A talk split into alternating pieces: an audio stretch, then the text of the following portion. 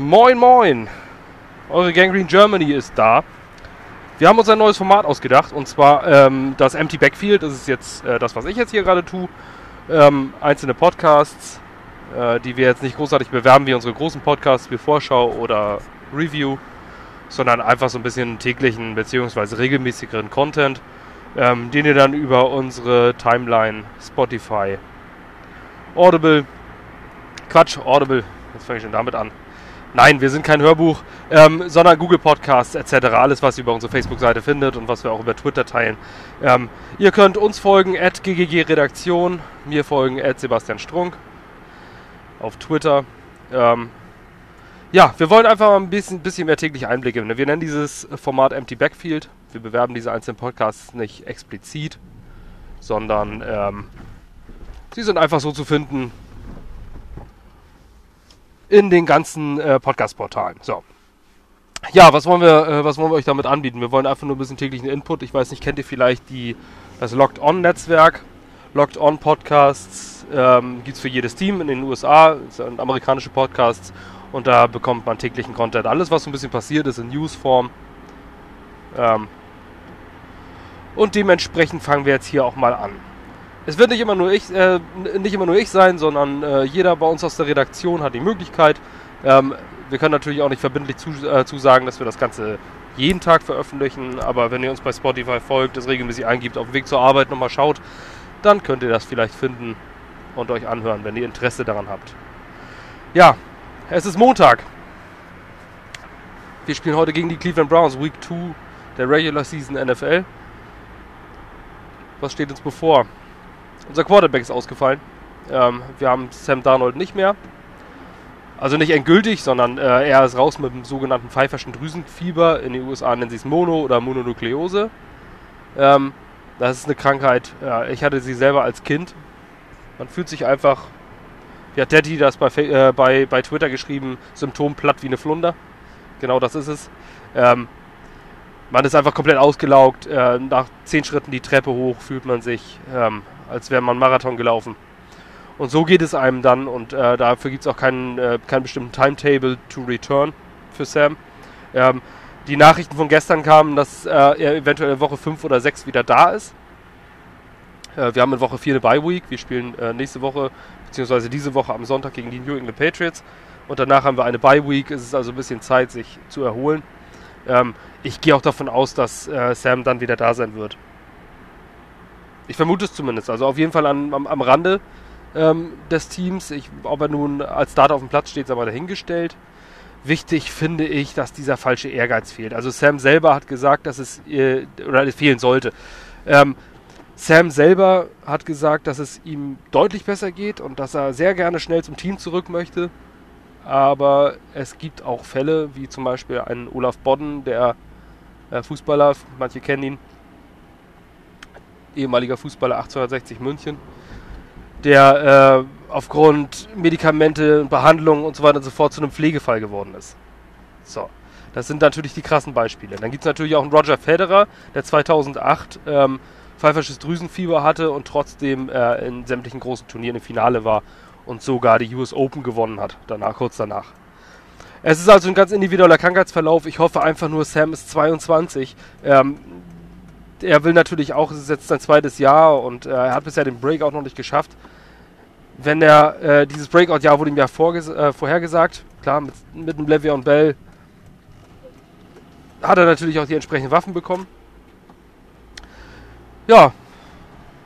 Und der will natürlich, und der will sich natürlich beweisen und der will zeigen, dass er, äh, dass er dieser Breakout-Player sein kann. Aber ist es das wert, seine gesamte Gesundheit und eventuell seine Zukunft und alles aufs Spiel zu setzen dafür? Ich weiß nicht. Ähm, klar, als Jets-Fans wollen wir das. Als Sportfans wollen wir das, aber wir sind auch Menschen und ich bin auch ein Mensch. Und ich hoffe einfach, dass Sam auskuriert, gesund auf dem Platz steht. Erst wenn er wirklich überhaupt gar keine Symptome mehr merkt. Ähm,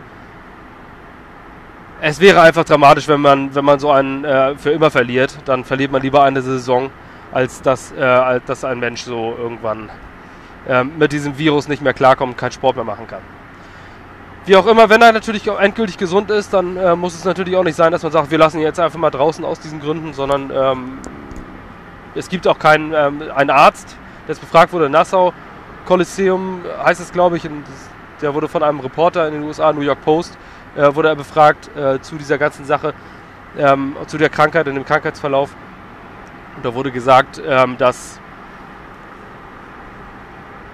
man keine Studien oder sowas hat, wie diese ähm, Betroffenen von der Krankheit damit, ähm, wann die wieder zurück sind, wann sie fit sind.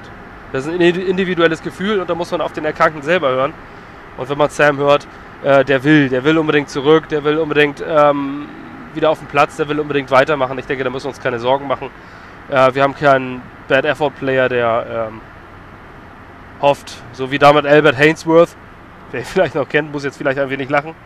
Äh, Defensive Tackle, ich meine, der war irgendwie, ich weiß gar nicht, ob der First Overall Pick war, aber der war ein ganz, ganz früher Pick. Der galt als äh, das Supertalent überhaupt. Und der hatte einfach schlicht und ergreifend keinen Bock. Sowas gibt es natürlich auch. Und so einen wir in Sam Darnold nicht. Deswegen äh, denke ich mal, muss man sich da keine Sorgen machen. Der wird schon wieder zurückkommen. Der wird auch wieder fit auf dem Platz stehen. Die Frage ist nur, wo stehen wir dann? Ist die Saison dann vielleicht schon verloren? Klar, wir sind Jets-Fans. Wir haben die Doomsday-Szenarien vor uns, ähnlich wie heute. Viele sprechen von einem Must-Win-Game gegen die Browns. Sehe ich nicht so. Ähm, klar, was den weiteren Verlauf der Saison angeht und auch der, die nächste Schedule. Wir spielen gegen die Eagles, gegen die Patriots, gegen die Cowboys. Wir haben natürlich äh, wirklich sehr, sehr harte Gegner, aber Must Win, puh. Ähm, klar würden wir jetzt bei 0-2 stehen, wenn wir verlieren. Und die Chancen auf die Playoffs sind dann natürlich auch sehr gering. Aber Must Win ist mir zu viel. Ähm, erst recht in dieser Situation, in der wir spielen. Wir haben unsere Inside Linebacker verloren äh, wir stehen dort jetzt mit Neville Hewitt und Blake Cashman. Fünftrunden-Rookie und bisherigen Career-Backup zuvor bei den Dolphins. Letztes Jahr bei uns als Backup schon einen guten Job gemacht. Ähm, gegen eine Passing-Attack mit Jarvis Landry aus der Slot, David Njoku, hochtalentierter Tight End und Oder Beckham Jr. Ähm, ob das ein Must-Win-Game ist, ich glaube nicht. Und das wäre auch ein falsches Signal.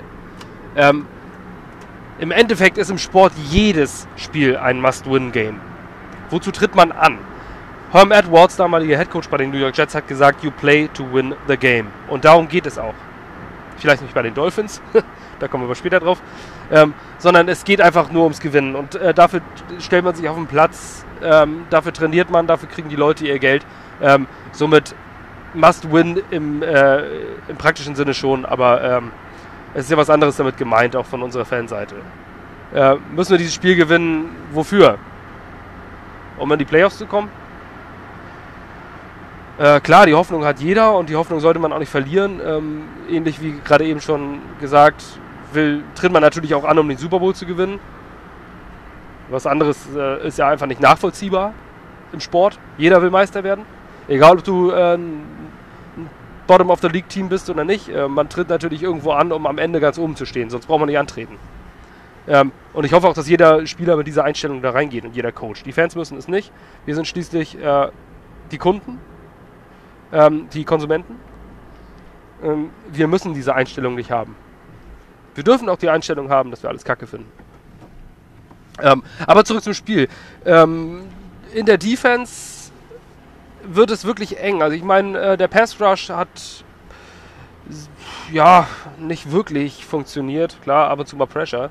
Ähm, jetzt fällt aber auch Quinnen Williams aus. Gut, das ist für uns jetzt auch nicht so eine massive Verlust, äh, weil Quinnen natürlich ein äh, hochtalentierter Spieler ist, aber ähm, bisher jetzt auch noch nicht den Unterschied gemacht hat. Steve McGlanton hat einen super Job gemacht und wir haben damit einen äh, Defensive Tackle, der diesen äh, Job wunderbar erfüllen kann. Also den Verlust von Quinnen Williams sehe ich jetzt noch nicht als dramatisch für dieses Spiel. Ähm, in, der, in der Secondary sind Marcus May und Jamal Adams da. Marcus May hat ein absolut hervorragendes Spiel gemacht. Ähm, also unser Safety-Duo ist nicht das Problem. Ähm, und Baker Mayfield steht enorm unter Druck. So, man weiß jetzt noch nicht, wie er unter diesem Druck agiert. Ähm, letzte Saison war das Rookie-Jahr. Er hatte nichts zu verlieren, wirklich rein gar nichts. Und äh, konnte deswegen frei aufspielen und da haben sie natürlich sieben Spiele gewonnen. Das war natürlich echt stark, was Baker Mayfield letztes Jahr gemacht hat. Ähm, aber so unter so einer Drucksituation wie jetzt, ähm, der Hype-Train der Browns, äh, puh, ja, er ist schon ganz schön ins Stocken gekommen nach Woche 1. Ähm, 1343. Und jetzt sind die Browns eigentlich im Win-Now-Modus.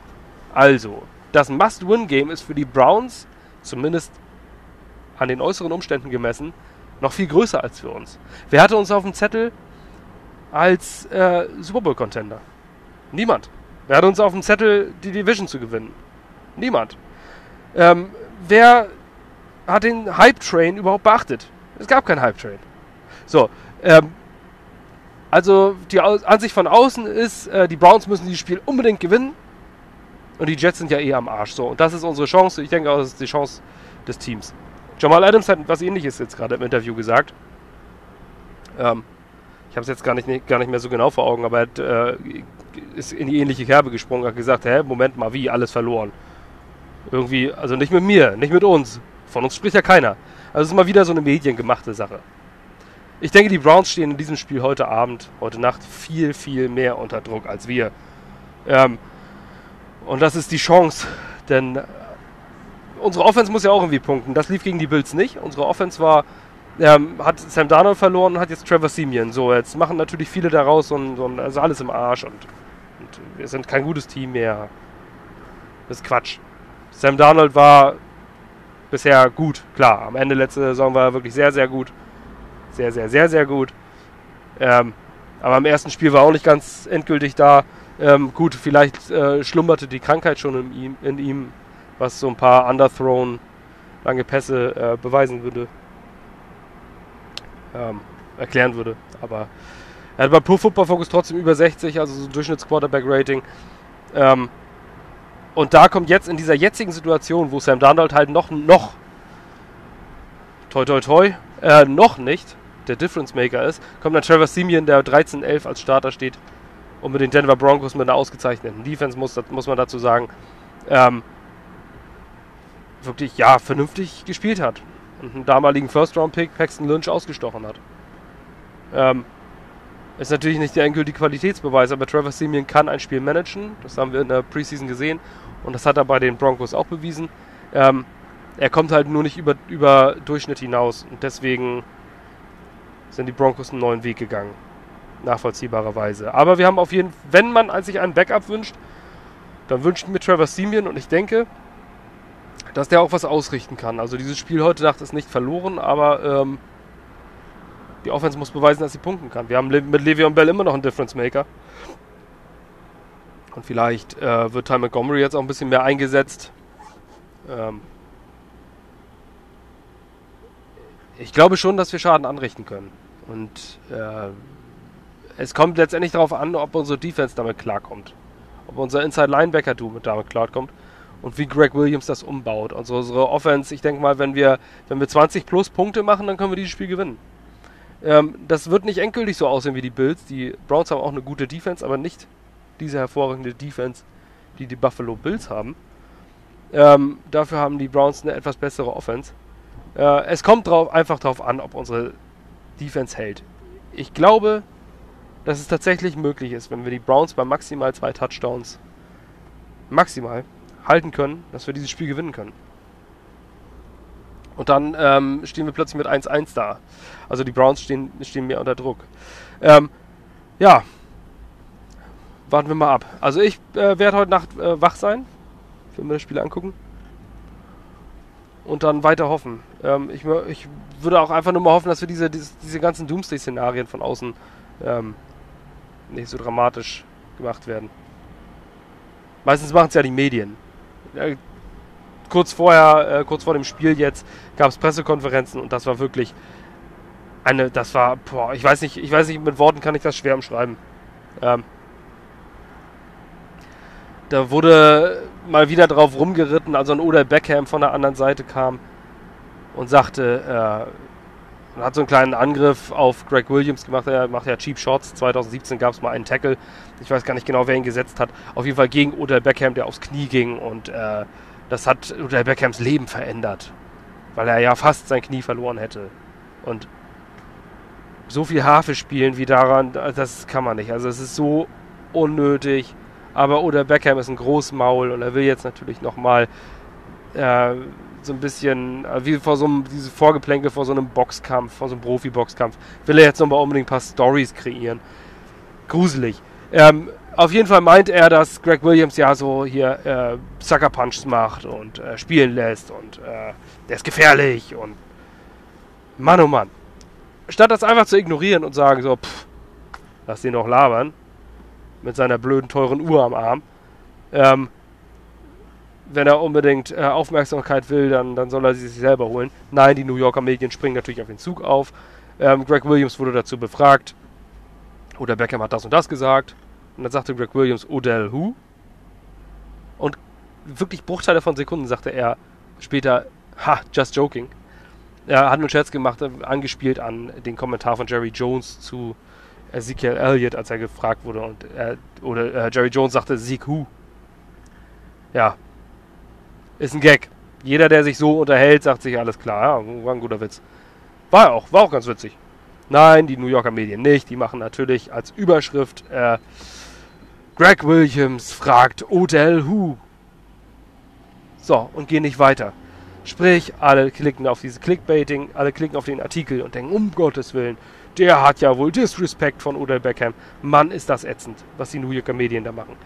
Und dann kommt Manisch Meter, New York Daily News, unser beliebter Schmierfink, oder unbeliebter Schmierfink, und macht noch mehr Stories daraus. Der fragt ihn noch, ja, aber äh, Sie haben ja damals auch dafür bezahlt, dass Spieler verletzt wurden. Springt wieder auf Bounty Gate. 2011 war das Ganze beendet. Und äh, Greg Williams ist genervt und sagt, ach komm, nächste Frage. Hast du irgendwelche Fragen zu Cleveland? Also nächster. So, und Manisch Meta fühlt sich dann davon, äh, seine, seine Gefühle wurden verletzt. So habe ich zumindest das Gefühl. Und äh, er schrieb dann natürlich diverse äh, Tweets und, ähm, und stellte Greg Williams in Frage und macht ihn wieder zu einem schlechten Menschen. Manisch Meta ist wirklich eine boah, eine Zecke. Es ist wirklich anstrengend. Ähm, natürlich hat er manchmal Insider-News und manchmal zitiert man ihn, zitieren wir ihn, klar, wenn er, wenn er irgendwo mal Inside-News bekommt. Ähm, aber es ist einfach nur ätzend. Woraus der Stories macht oder was er versucht, Stories äh, zu kreieren.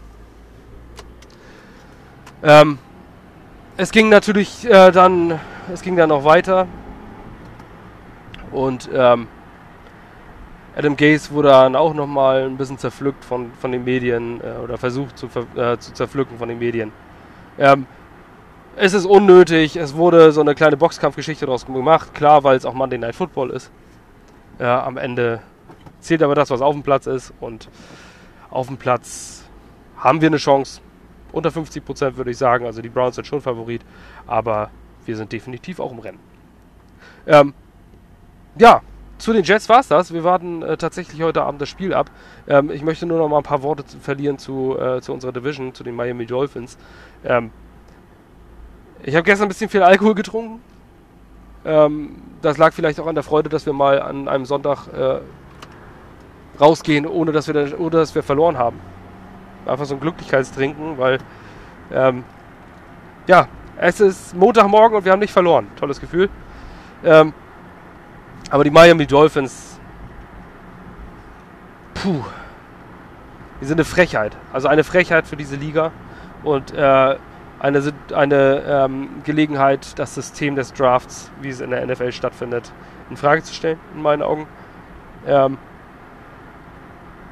die tanken ganz offensichtlich, also Spieler, äh, man kann natürlich sagen Rebuild und ähm, man stellt jetzt nicht das beste, der, die beste Mannschaft auf den Platz. Mag alles passieren, kennen wir als Jets-Fans. 2017 ist es bei uns auch passiert, aber da wurden ältere Spieler abgegeben, um einen Neustart zu machen, um das Team zu verjüngen. Das machen die Dolphins aber irgendwie nicht. Also die Dolphins geben zum Beispiel Laramie Tunsil ab. Einen Stud-Left Tackle mit 25 Jahren. Ein Rookie-Vertrag. Ähm, einfach nur um schlechter zu sein.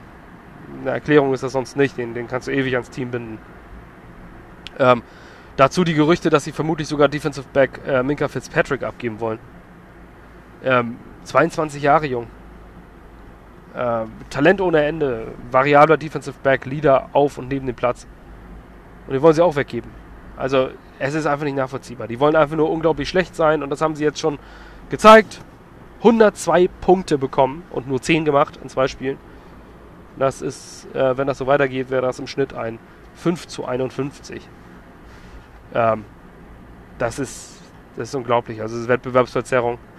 Ähm, dann haben sie zwar ganz, ganz viele Picks, aber sie müssen sich Spieler wie Lamry Tunsil oder Mika Fitzpatrick muss im Draft auch in der ersten Runde erstmal finden und äh, die müssen sie dann auch wieder finden. Also ich weiß nicht, was das ist, was das Ganze, was, was sie da beabsichtigen. Das ist kein Rebuild, das ist eine Frechheit für die Liga. Ähm, dazu kommt ja noch, dass, äh, dass die anderen Gegner ja auch um was spielen und äh, das, ob ein Sieg oder Niederlage darauf, da, am Ende kann ein Spiel entscheiden, Playoff, Playoff-Einzug oder nicht. Und äh, die, die gegen die Dolphins spielen, sind natürlich dann im großen Vorteil, weil sie einen Sieg mehr haben. Ähm, und die anderen Teams sind im Nachteil, weil sie nicht gegen die Dolphins gespielt haben. So, das ist im Großen und Ganzen einfach nur eine riesige Frechheit in meinen Augen, was die Dolphins da veranstalten. Ähm, das System in Frage zu stellen, ich weiß nicht, äh, ich bin kein großer Basketball-Fan, ich die, verfolge die NBA überhaupt gar nicht. Aber da gibt es die sogenannte Draft Lottery, von der habe ich schon mal was gehört. Ähm, da werden die ersten fünf Picks, glaube ich, äh, die schlechtesten fünf Teams, die werden in einem Lotterieverfahren, wird den, äh, der, die Draft-Picks zugelost. Das ist sehr, sehr kompliziert, wobei der Letztplatzierte die größten Chancen auf den ersten Pick hat.